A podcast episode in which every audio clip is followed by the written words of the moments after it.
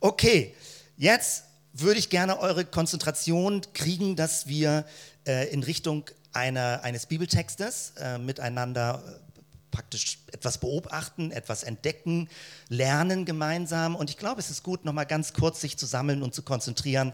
Und ich würde gerne beten.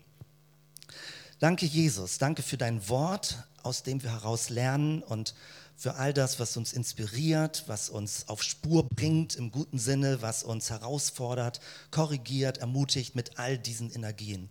Bete darum, dass du, Heiliger Geist, wirkst hier unter uns, wie schon die ganzen Impulse schon unsere Herzen berührt haben und dass du äh, ja, dass du wehst in unserer Mitte, dass wir zusammen hören, dass wir zusammen singen und beten und ein Gespür dafür haben, was sind die Impulse für unser eigenes Leben. Danke, Jesus. Bete so, dass du zu jedem heute Morgen irgendwie schon geredet hast oder weiter redest, dass jeder merkt, was seine Aufgabe, seine Bestimmung, sein kleiner Beitrag, wie so eine Fackel im Dunkeln ist, ähm, sein kann. Und dass du selbst äh, zu unseren Herzen sprichst. Amen. Ich habe zusammen mit anderen euch solche dickeren kleinen Hefte auf den Stuhl gelegt. Das hängt einfach damit zusammen, dass das Material von unserem Bund ist zum Stichwort Reformation. Reformationstag. Übermorgen ist der offizielle Reformationstag, 31. Oktober. Und ich denke schon, dass das ganz gut ist, einfach diese Spur jetzt ein bisschen aufzunehmen. Also ich werde jetzt versuchen, in einer hoffentlich ein bisschen kompakteren Form inhaltlich etwas zu sagen und ich gucke, dass ich äh, das im Blick behalte, sage ich mal, von, den, äh, von, der, von der inhaltlichen Linie. Und in einem zweiten Teil haben wir den Zeit, das sacken zu lassen, zusammen zu singen, zu beten, einfach nur den Raum auszunutzen, zu sagen, ich möchte so innerlich mich ein bisschen sortieren. So ist also heute die Reihenfolge gedreht in sonst üblicher Form beginne mit einem Bild, was noch nichts mit dem Thema zu tun hat, was ich aber unbedingt gerne mal verwenden wollte im Gottesdienst. Ihr kennt das ja schon von mir. Großartige Werbung. Du kannst Gott zu mir sagen.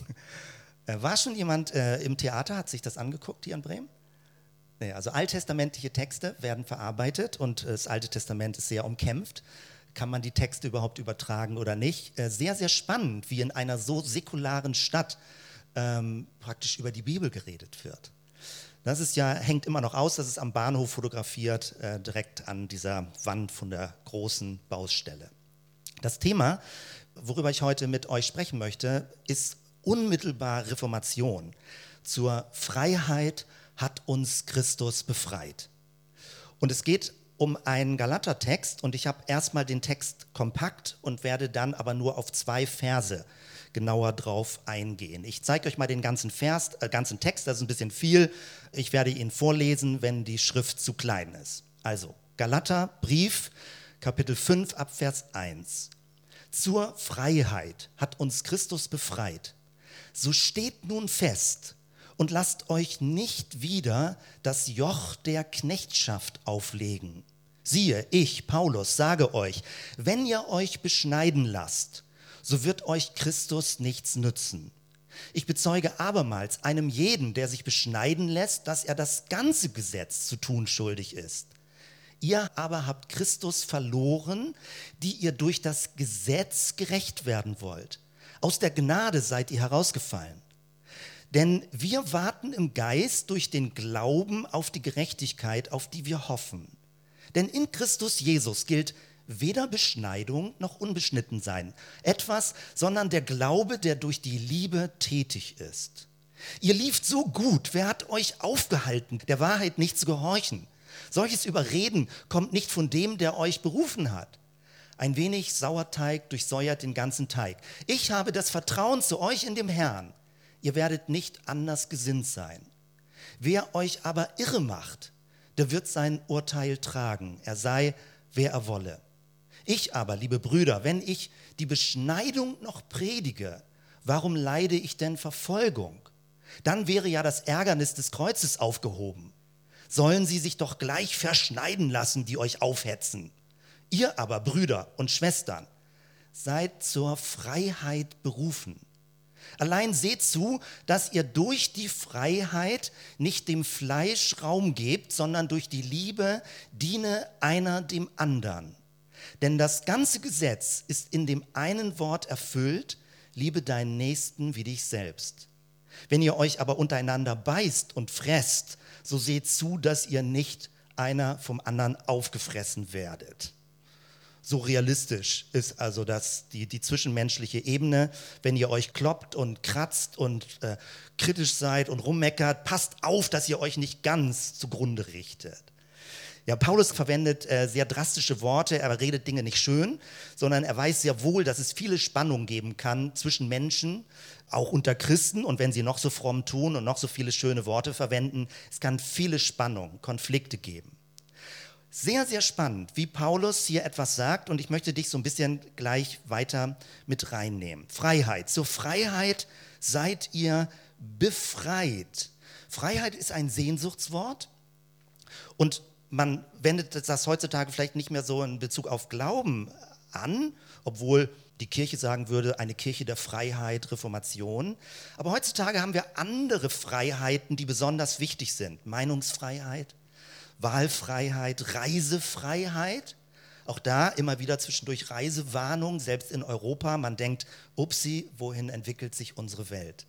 Religionsfreiheit, etwas, was lange erkämpft wurde, dass Menschen unterschiedlich glauben können und dass sie sich nicht dafür erklären oder rechtfertigen müssen, warum sie das oder das glauben oder gar nichts glauben wollen. Dass das legitim ist, in Ordnung ist, dass sie die Freiheit haben, ihr, die Religion zu wählen oder auch die Freiheit, gar nicht religiös sein zu wollen. Ein großer Schatz in unserem Land und auch in unserer Geschichte, Reformationsgeschichte. Als ich noch Schüler war, lange her, gab es einen Wettbewerb mit dem Stichwort Freiheit, irgendwas über Freiheit zu schreiben. Und ich weiß, wie ich mich dran versucht habe, aber gemerkt habe, wie schwer das Thema ist. Und ich habe auch nichts gewonnen und nicht mal einen Trostpreis, ich kann mir an nichts erinnern. Aber der Versuch, über Freiheit nachzudenken. Was ist Freiheit? Freiheit, Gleichheit, Brüderlichkeit, grenzenlose Freiheit, Selbstbestimmung, Autonomie. Ganz häufig, wenn in unserer Gesellschaft über Freiheit nachgedacht oder geredet wird, meint man Freiheit von etwas. Und das ist etwas, worüber man sich Gedanken machen muss. Was meint es? Freiheit. Selbstbestimmung? Zur Freiheit befreit. Ich kenne den Vers schon sehr lange. Jetzt Römer, äh Quatsch, nicht Römer, äh, der kommt auch in der Reformation vor, aber hier jetzt Galater 5, Vers 1. Zur Freiheit hat uns Christus befreit. Denkt man, was für ein doppelgemoppeltes Ding. Aber je länger man drüber nachdenkt, desto spannender wird das. Es steht nicht, obwohl das sicherlich auch richtig ist, zur Barmherzigkeit hat uns Christus befreit. Zur Liebe hat uns Christus befreit. Zum Mitgefühl hat uns Christus befreit. Ist das nicht interessant? Ganz moderne Übersetzungen glätten das, dass das nicht mehr in so einer schönen Doppelung drin vorkommt. Aber ist das nicht interessant, dass man befreit wird zur Freiheit? Das ist spannend. Man kann offenbar nicht ganz selbstverständlich mit Freiheit umgehen. Man muss eine Freiheit zur Freiheit bekommen. Ganz, ganz interessant. Man braucht eine Befreiung, um frei werden zu können. Mein älterer Bruder liegt ganz lange zurück, wenn wir mal Schoten erzählen beim Familientreffen, sagte, erinnert sich noch an einen Punkt, wo er nicht mehr, wo, wo meine Eltern also nicht mehr jetzt so genaue Vorgaben gemacht haben, man wird älter, Teenie und Jugendlicher und so weiter. Und es gab einen Punkt, wo er merkte, er kann jetzt frei entscheiden, wie viel Eis er essen kann.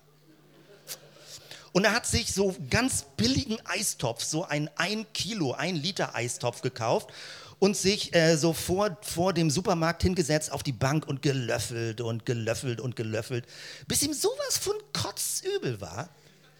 Es ist gar nicht so leicht, mit einer Freiheit umgehen zu können. Das kann man auf ganz viele Lebensbereiche übertragen. Paulus spricht davon, er sagt, alles ist erlaubt, aber nicht alles ist gut und sinnvoll. Die alte Luthersprache, nicht alles frommt. Total gut, nicht alles ist nützlich und hilfreich für dein Leben. Ja, dann muss man ja anfangen zu unterscheiden, zu prüfen, zu klären, mitzudenken.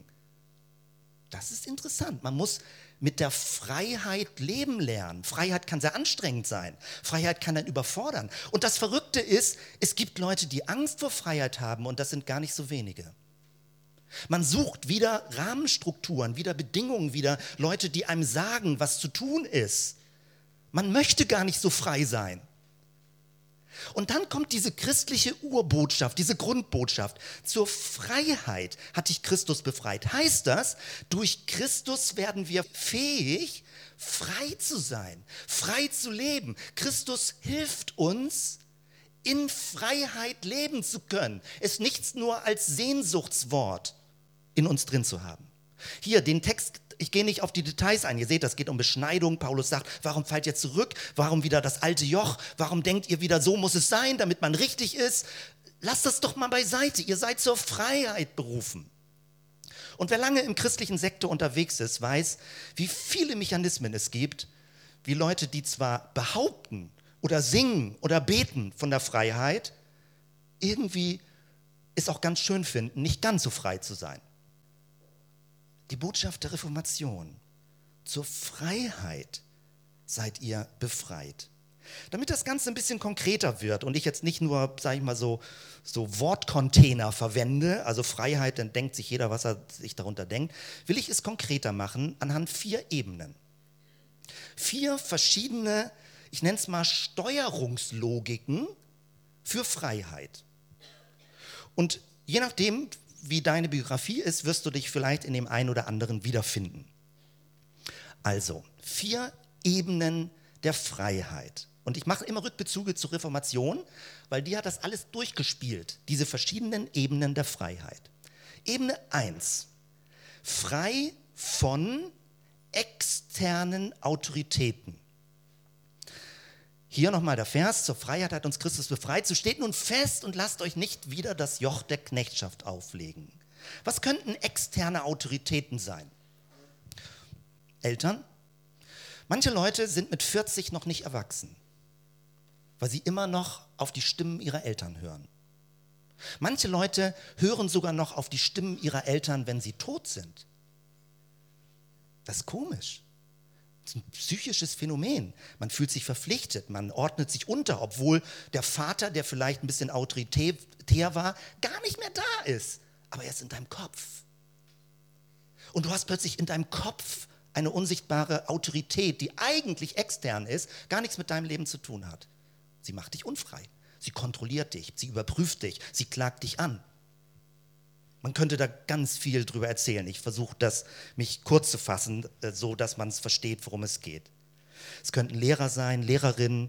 Damals war es der Papst, der Klerus, der kirchliche Klerus, die Priester, die sagten, wie das Leben zu leben ist. Der Christ war nicht mündig, er konnte die Bibel nicht lesen, alles Latein. Und sagte, okay, die, die haben wahrscheinlich mit Gott zu tun und Gott sagt, wie das Leben ist und deswegen müssen wir also auf die hören. Autorität, externe Autorität. Die damalige Kirche, auch vieles noch in der heutigen Zeit, war hierarchisch strukturiert. Es wurde mit Strafe gedroht, mit Gericht, Zensur im Kopf. Du, du, du denkst, du bist frei, und wir springen mal gleich zu uns, dass wir gar nicht nur da sind. Du denkst auch als Christ, du bist frei und das steht doch in der Bibel und das müssen wir doch irgendwie proklamieren. Aber du hast ständig eine Zensur im Kopf ein Über-Ich, was dir was sagt, was möglicherweise angeblich Gott wäre. Der sagt, das musst du aber tun oder hier musst du aber ein schlechtes Gewissen haben oder das geht aber gar nicht und denk gefälligst daran.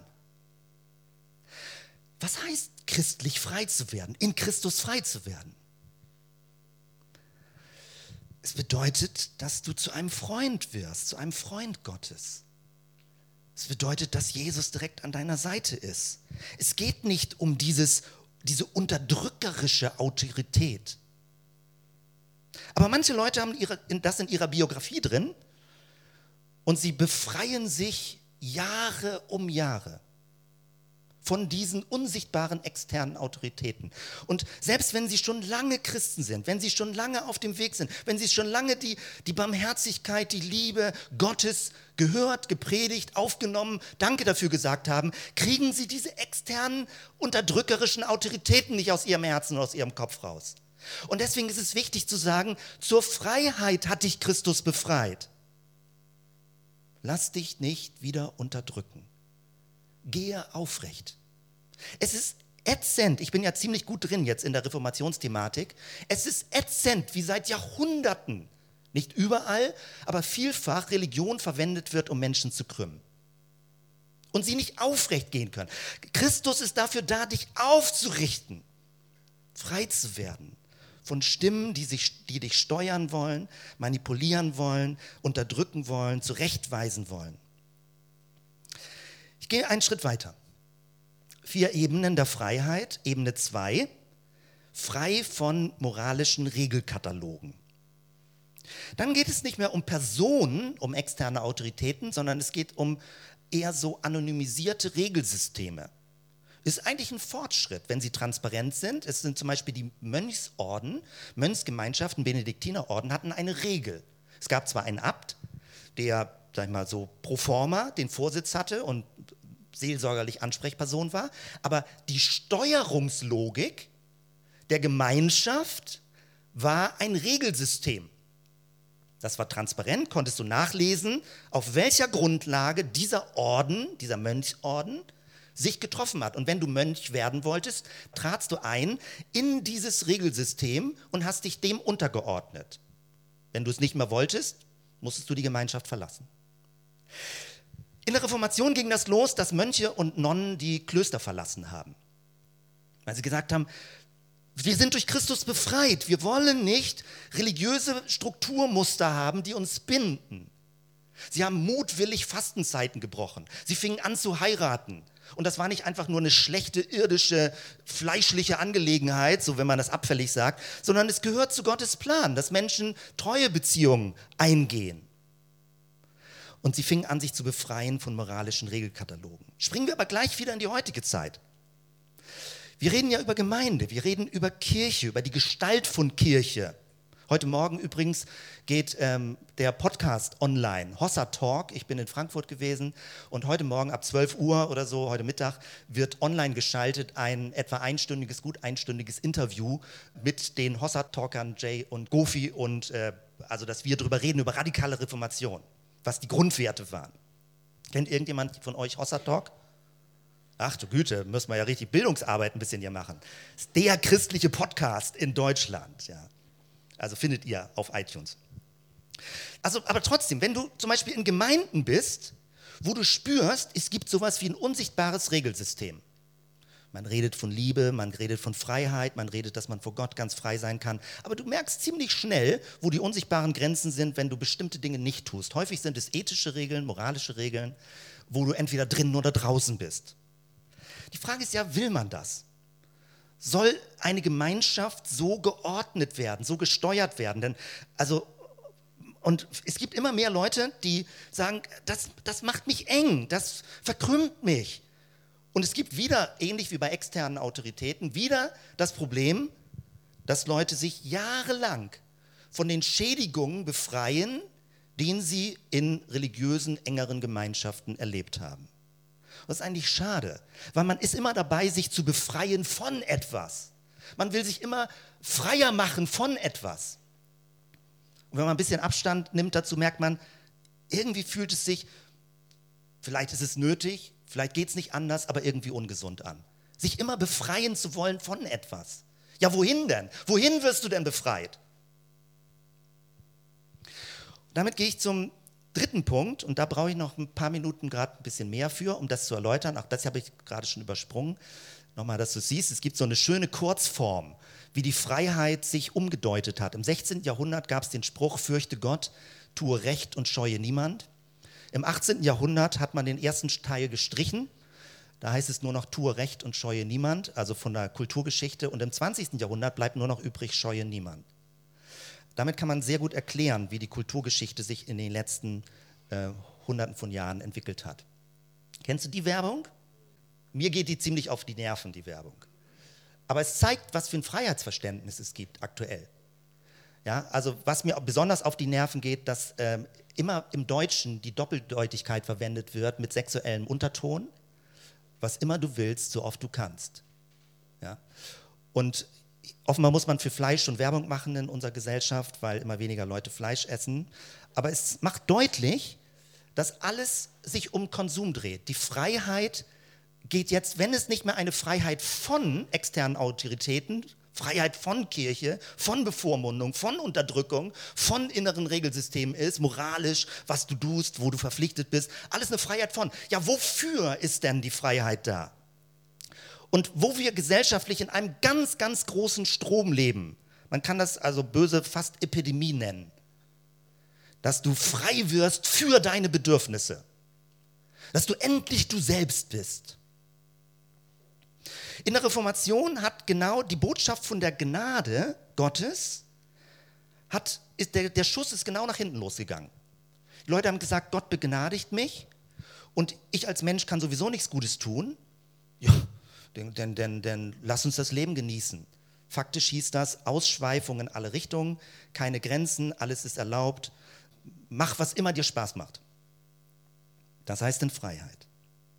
Es geht um Bedürfnisse, es geht um, um was nützt mir, um Selbstbezogen. Es gibt auch diese ganzen Sprüche, ich habe die mal so aus dem Kopf mal ein paar aufgeschrieben. Das habe ich mir verdient, das bin ich mir wert, das gönne ich mir, ich muss mich auf mich selbst achten. Ist ja alles nicht falsch, aber wenn das ein Dauerspruch wird, geht einem das auf die Nerven. Ich mache, was mir gut tut, ist ja nicht falsch, aber nicht als Lebensmotto. Dann bist du auf den Leim gegangen der Konsumgesellschaft. Ich brauche das einfach. Ja, echt? Hast du mal hinterfragt, ob du das wirklich alles brauchst? Du wirst permanent manipuliert in unserer Gesellschaft, was du alles brauchst. Und es fühlt sich gut an, wenn du sagst, ich gönne mir das jetzt. Wozu bist du denn frei? Für deine Bedürfnisse? Umgekehrt gibt es auch Leute, die permanent sich abgrenzen und sagen, das bringt mir nichts. Ich muss lernen, Nein zu sagen. Ja, wie lange willst du lernen, Nein zu sagen? Wofür sagst du Ja?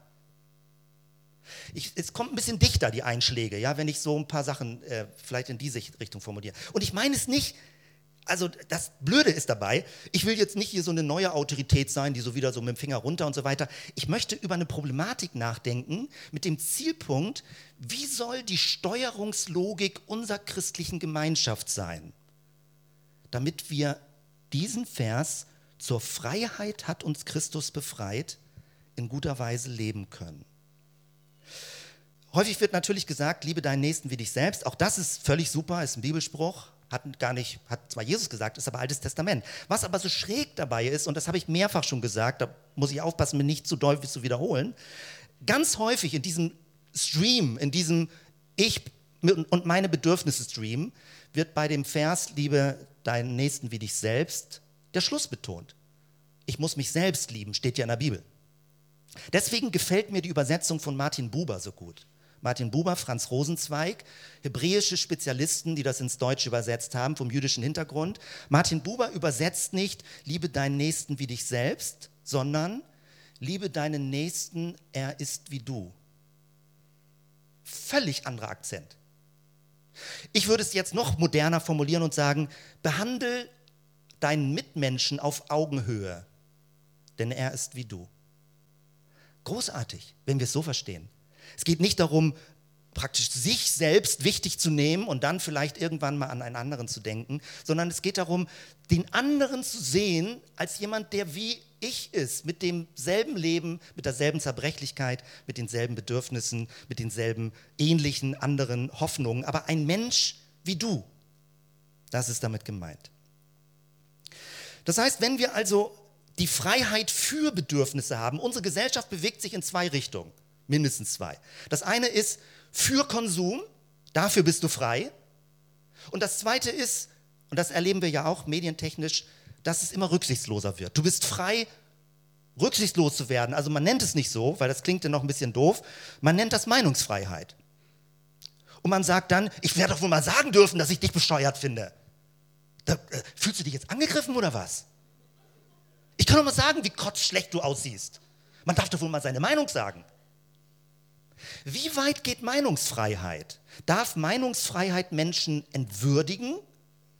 Ist halt meine Meinung. Du siehst fett aus. Ist halt meine Meinung. Heute Morgen schlecht geschminkt, echt scheißer Tag, wa? Hätte ich dich nicht getroffen, würde es mir besser gehen. Man kann doch wohl mal sagen, wie einem zumute ist. Man muss doch seine Gefühle zeigen dürfen. Ganz authentisch sein. Bin fast jetzt im Comedy-Modus drin. Man spürt, dass das Mist ist. Also in so eine Richtung. Meinungsfreiheit bedeutet nicht, rassistisch werden zu dürfen, sexistisch werden zu dürfen. Freiheit bedeutet nicht, Frauen zu bedrängen. Wenn sie Nein sagen, meint es eigentlich doch Ja, oder? So. Es ist eine Art von Freiheit, die so selbstzentriert ist, dass sie nicht mehr spürt, was den anderen angeht. Sie spürt manchmal nicht mal Entwürdigung. Manche Leute wissen gar nicht, wo das Problem ist, wenn sie rassistische Äußerungen machen. Und umso mehr müssen wir als Christen, glaube ich, darum ringen und nachdenken, was heißt Freiheit? Für was sind wir frei? Wenn wir das Ganze ins Christliche übertragen, und das kommt noch ein bisschen dichter, dann sagen wir, okay, Konsum ist das eine, Rücksichtslosigkeit, wir bemühen uns, da reflektiert zu sein, das alles in Ordnung zu haben. Aber Paulus beschreibt hier etwas, ich gucke mal gerade, ob ich den Vers schon hier habe, genau, Vers 13 nämlich. Das ist ganz spannend, man muss bis zu Ende lesen, die Passage. Ihr aber, Brüder und Schwestern, seid zur Freiheit berufen. Allein seht zu, dass ihr durch die Freiheit nicht dem Fleisch Raum gebt. Das ist jetzt alte Übersetzung. Damit ist nicht Fleisch, Sexualität oder sowas gemeint. Fleisch meint ein selbstzentriertes Wesen. Seht zu, dass ihr durch die Freiheit nicht dem Fleisch Raum gebt, sondern durch die Liebe diene einer dem anderen. Also was heißt das für den christlichen Bereich? Ich für mich, und ich bin da voll drunter oder dem, was ich heute Morgen sage, weil ich kämpfe da selbst mit. Wenn man frei wird von so externen Autoritäten, also der Pastor sagt, so musst du gefälligst sein, ja, oder in der Bibel steht doch drin, so musst du sein. Also so eine Regelatmosphäre, das, was ich in den ersten zwei Punkten gesagt habe. Wenn man also sagt, nee, Gott ist gar nicht so böse, der will mich gar nicht unterdrücken, Gott ist da ganz entspannt, ich kann meinen Tag leben, wie ich möchte, dann beobachte ich bei mir, es gibt zwei Gefährdungen, so, viel, so frei zu sein. Die eine Gefährdung sind Feinde von innen. Mit allen Freiheiten, die ich habe, fällt mir plötzlich auf, wie träge ich bin. Äh, dachte, Augenblick mal, Oh, ach du Güte, träge war sogar eine Wurzelsünde, hat die katholische Kirche mal gesagt. Träge ist nicht einfach so, ich will mal ein bisschen chillen, kann sein. Träge ist auch ein blinder Fleck, vielleicht in einem gewissen kulturellen Rahmen, wo man sagt, man darf sich doch wohl mal ausruhen, mal die Füße hochlegen. Ja, darf man alles. Dass ich jetzt nicht verstanden werde. Mein Problem ist, immer wenn ich versuche kurz zu sein, werde ich missverständlich. Natürlich, es geht darum, Natürlich, dass wir für uns auch auf Dinge achten, aber das ist noch nicht das Ende der Reise. Die Freiheit, in die wir hineinbefreit werden, bedeutet nicht, dass es sich zum Schluss um dich dreht und Gott deine Bedürfnisse erfüllen soll.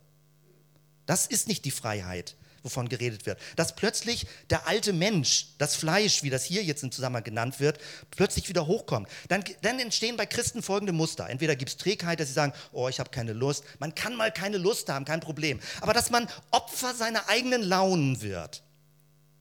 Dass man Schwankungen in sich drin hat, sich gehen lässt und sagt, oh, was soll das? Ich fühle mich nicht verpflichtet. Warum? Wozu soll ich verpflichtet sein? Und so kriegt man keine Gemeinschaft stabilisiert, wenn so eine Art von Stil irgendwo äh, anfängt, sag ich mal, die Oberhand zu gewinnen. Kosten-Nutzen-Rechnungen entstehen dann, was bringt mir das? Wieder selbstzentriert.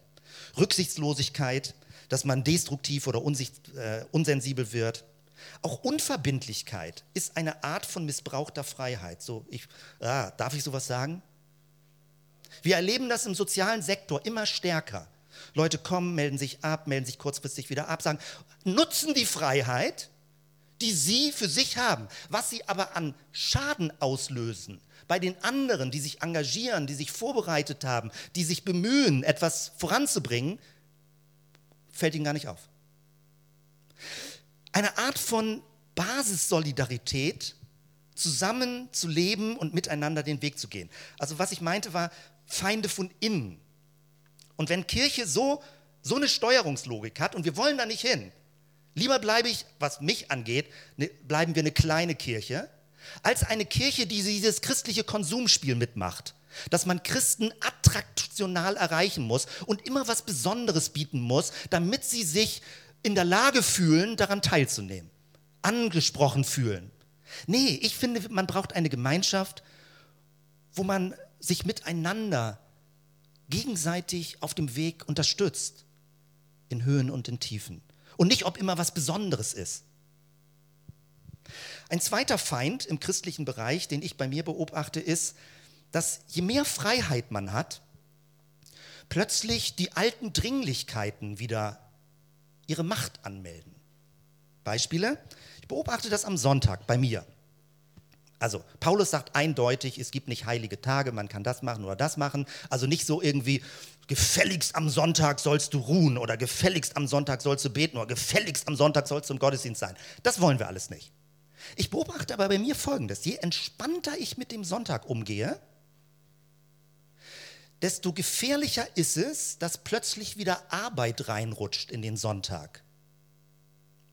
Dass ich also nicht die Zeit reserviere für Gott, für Beziehungen, für mich, in Ruhe zu kommen, Dinge zu klären, auszusteigen als, aus der wöchentlichen Dringlichkeit, aus diesem permanenten Dringlichkeitsdruck. Und ich beobachte bei mir, dass ich mit der Freiheit, die ich am Sonntag habe, wenn ich sie bestmöglichst nehme, manchmal schlecht umgehen kann fange ich schon an, Mails zu bearbeiten, die eigentlich Arbeit sind, die auch bis Montag wagen könnten. Fange ich schon an, bestimmte Dinge zu tun. Sonntag wird dann so etwas wie ein Verfügungstag. Das, was man in der Woche nicht geschafft hat, macht man am Sonntag.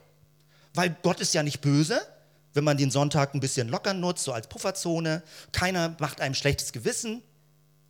Und schwuppdiwupp nutzt man die Freiheit und wird wieder ein Sklave von dem, wovon man sich eigentlich befreien wollte. Versteht ihr ein bisschen, was ich meine?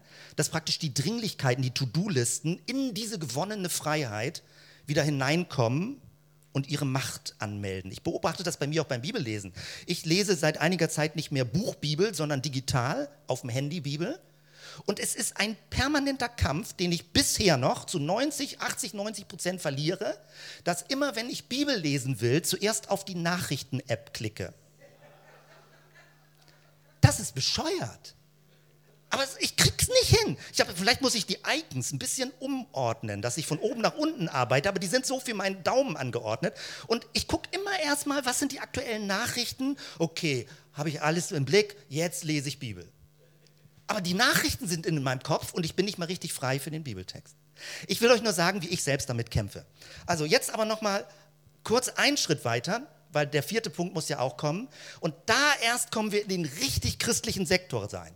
Auf sich zu achten, ist eigentlich ein guter Psychologiekurs. Ja, also dass jeder, jeder muss ein bisschen auf sein Leben achten. Das ist nicht christlich Besonderes, dass du auch auf dich achtest, auf deine Gesundheit, auf Lebensbalance und so weiter. Christlich wird es mit dem vierten Punkt. Ebene 4, frei für das Wohl anderer. Deswegen habe ich den letzten Satz nochmal dick gedruckt.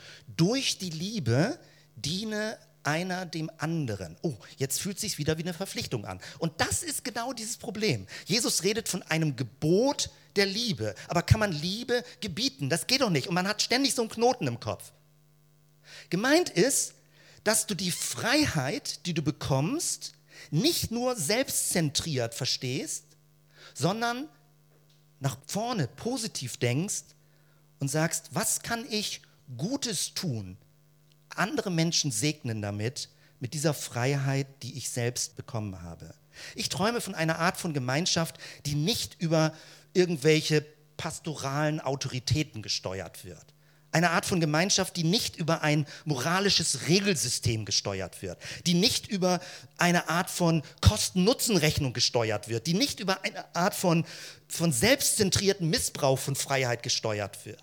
Ich träume von einer Gemeinschaft, die in einer Art Bündnisstruktur lebt. Ich nenne das für mich, die eine freiwillige Selbstverpflichtung lebt. Eine Gefährtenschaft auf dem Weg.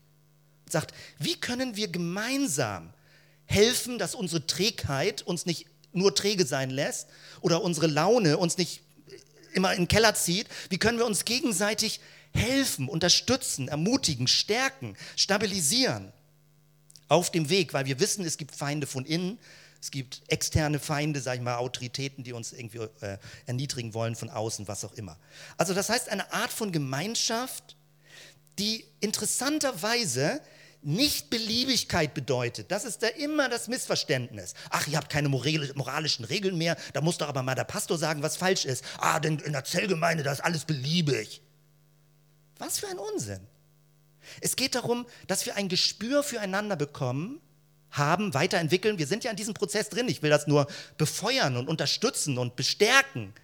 Zu sagen, ein Gespür, auf welcher geistlichen Reise befindet sich der andere, wo befinde ich mich gerade, wie kann ich jemanden unterstützen, offen zu sein, wenn jemand anderes mich unterstützen möchte und nicht das abwehren und zu sagen, ich möchte ein aufbauender Faktor für die Gemeinschaft werden. Paulus redet von Auferbauung für die Gemeinschaft. Ein jeder habe etwas, Worte, mit dem ich, wo ich nett sein kann zu Leuten, Segnungen, Ermutigung. Ich beobachte das bei mir, als ich bei Surface City bin. Das ist ja bei mir. Viele Leute glauben das nicht, aber ich bin von der Grundstruktur introvertiert. Und wenn ich auf einer Konferenz bin, wo viele Leute sind und so, dann habe ich einen Reflex in mir drin, mich erstmal so ein bisschen zurückzuziehen und zu beobachten. Und ich merke, dass wenn mehrere Leute positiv auf mich zugekommen bin, wie als wenn so ein Pegel gestiegen ist, dass ich gerne auch mal jemand anderem, selbst wenn es Englisch ist und ich mir einen abbreche, was Gutes sagen möchte. Das ist total spannend. Es braucht einen Pegel, der ansteigt. Also wenn alle in einem Minusgefühl leben, denkt man, oh, ich bin Minus, alle sind Minus. So, blöd. Und man fragt sich immer, wo, wo kommt dieser, dieser Pegelstand her?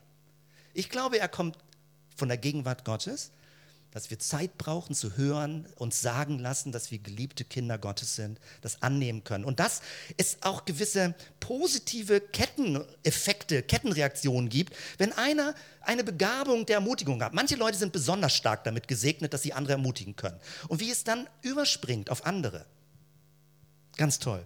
So eine Art von Gemeinschaft zu leben, die viel Freiheit lebt, wo es aber nicht ausartet in Rücksichtslosigkeit, in Unverbindlichkeit, in äh, was nützt mir das Denken, sondern eine Freiheit zu leben, die wohlwollend für den anderen ist. Und ich weiß, manchmal ist man schlecht drauf und will seine Ruhe haben. Ich will da nicht ein Gesetz draus machen. Ich will nur diese Vision und diese Perspektive deutlich machen, wie Paulus über Freiheit redet. Und jeder kann einen Beitrag leisten dazu. Das ist total toll, wie das irgendwie möglich ist, so zu sein.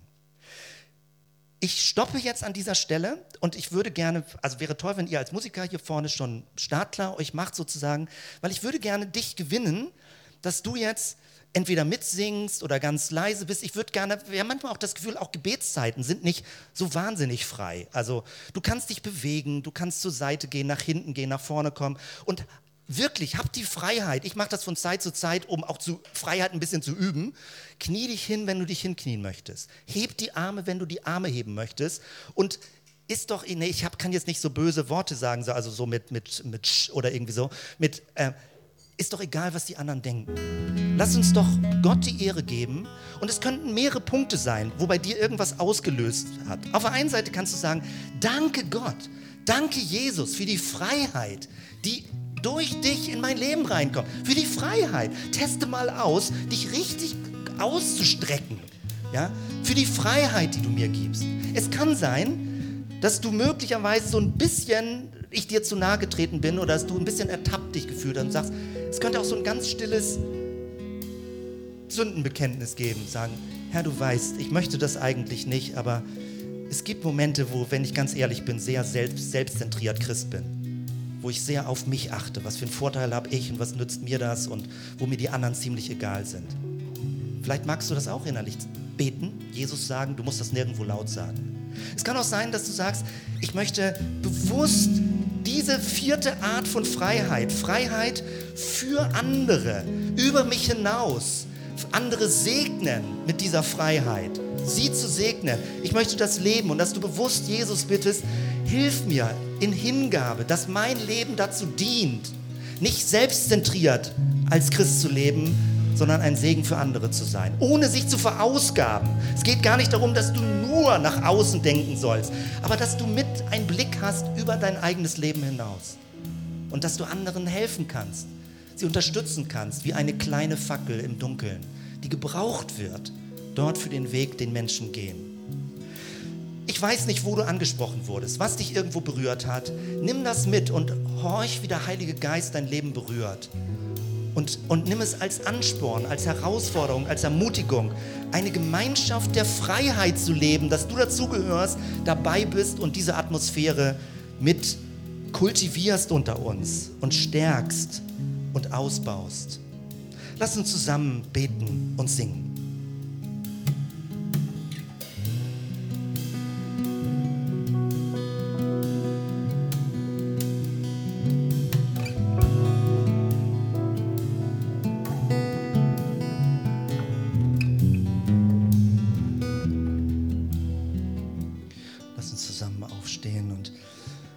Seinen Segen bitten für dein Leben, für mein Leben. In jedes Dunkel passt ein Licht. Vielleicht gibt es den einen oder anderen, die ein oder andere, die, auch wenn sie es ungern innerlich sich in, in sich hineinguckt, aber merkt, es ist irgendwie Dunkelheit im Herzen kannst du sicher sein, selbst wenn alle Menschen schlecht über dich reden, wenn alle Leute dir den Rücken zukehren, wenn alle sagen, mit dir kann man nichts anfangen. Christus sieht dich an und er wendet sich freundlich dir zu. Er gibt dir seine Hand, er bietet dir seine Freundschaft an. Und wenn alle Menschen sich abkehren, einer wird es nie tun, Niemals. Jesus ist gekommen, um dir das Ja Gottes zu bringen. Um dir zu sagen, es ist ein Ja über deinem Leben. Vielleicht hast du in der letzten Woche vielleicht viel Ablehnung erlebt. Vielleicht aus dem engsten Familienkreis. Vielleicht in deiner Ehesituation seht ihr mehr Negatives aneinander als Positives. Dinge haben sich festgefahren und verrannt. Deiner Freundschaft, bei deinen Arbeitskollegen. Man stichelt über die anderen und man verschanzt sich hinter Bunkern, weil man Angst hat, verletzt zu werden. Und wenn du das spürst, dass es in dir dunkel geworden ist, Christus ist dein Licht. In der tiefsten Dunkelheit leuchtet er mit seiner Liebe, mit deiner, seiner Zuwendung mit dieser Gewissheit, dass Hoffnung in dir lebt. Dass all das, was du jetzt erlebst, nicht das Ende der Geschichte ist. Dass es einen Horizont gibt, der von Gott geprägt ist, worauf wir zugehen, in Gemeinschaft darauf zugehen, als Gefährten, als Leute, die zusammen auf dem Weg sind, die sich verbünden und aneinander festhalten und sagen, wir werden gemeinsam Jesus folgen. Ohne uns zu bewerten, ohne uns zu kritisieren, ohne uns abzuwerten, ohne schlecht übereinander zu reden wir wollen gemeinsam mit Wohlwollen und mit Kraft und mit Leidenschaft und Begeisterung und auch in aller Schwachheit Jesus folgen, weil er so großartig ist. Zur Freiheit hat uns Christus befreit, dich und mich. Nimm das mit als starken Bibelvers und immer wenn Stimmen in deinen Kopf kommen, wenn so externe Autoritäten da sind, die dir Vorschriften machen und von ganz früher manchmal dich anklagen wollen, dann sag diesen Vers, zu Freiheit hat mich Christus befreit. Und wenn du innerlich so moralische Pflichtgefühle hast und merkst, du entsprichst nicht den Normen und du fällst irgendwie raus und irgendwie passt du nicht rein, dann halte ich daran fest, zur Freiheit hat dich Christus befreit. Und wenn du manchmal merkst, dass du selbst dein eigener Feind bist, der Sand ins Getriebe streut, der dich selbst boykottiert, dass innere Stimmen dich boykottieren. Und eigentlich willst du vorangehen und positiv und mutig sein. Und es gibt Stimmen, so eine innere, innere Negativstimmen, die dich immer demoralisieren. Denn halt dagegen diese biblische Wahrheit. Christus hat dich befreit. Zur Freiheit bist du befreit. Großartig. Herr, wir danken dir dafür und wir möchten diese Atmosphäre dich in unserem Herzen haben, dieses Licht, diese Barmherzigkeit, diese Freundlichkeit, diese innere Kraft, diese Energie, die uns immer wieder neu auch frei macht für die Freiheit, die Kraft gibt, frei leben zu können und nicht aus lauter Angst wieder eng zu werden, kritisch zu werden, negativ zu werden.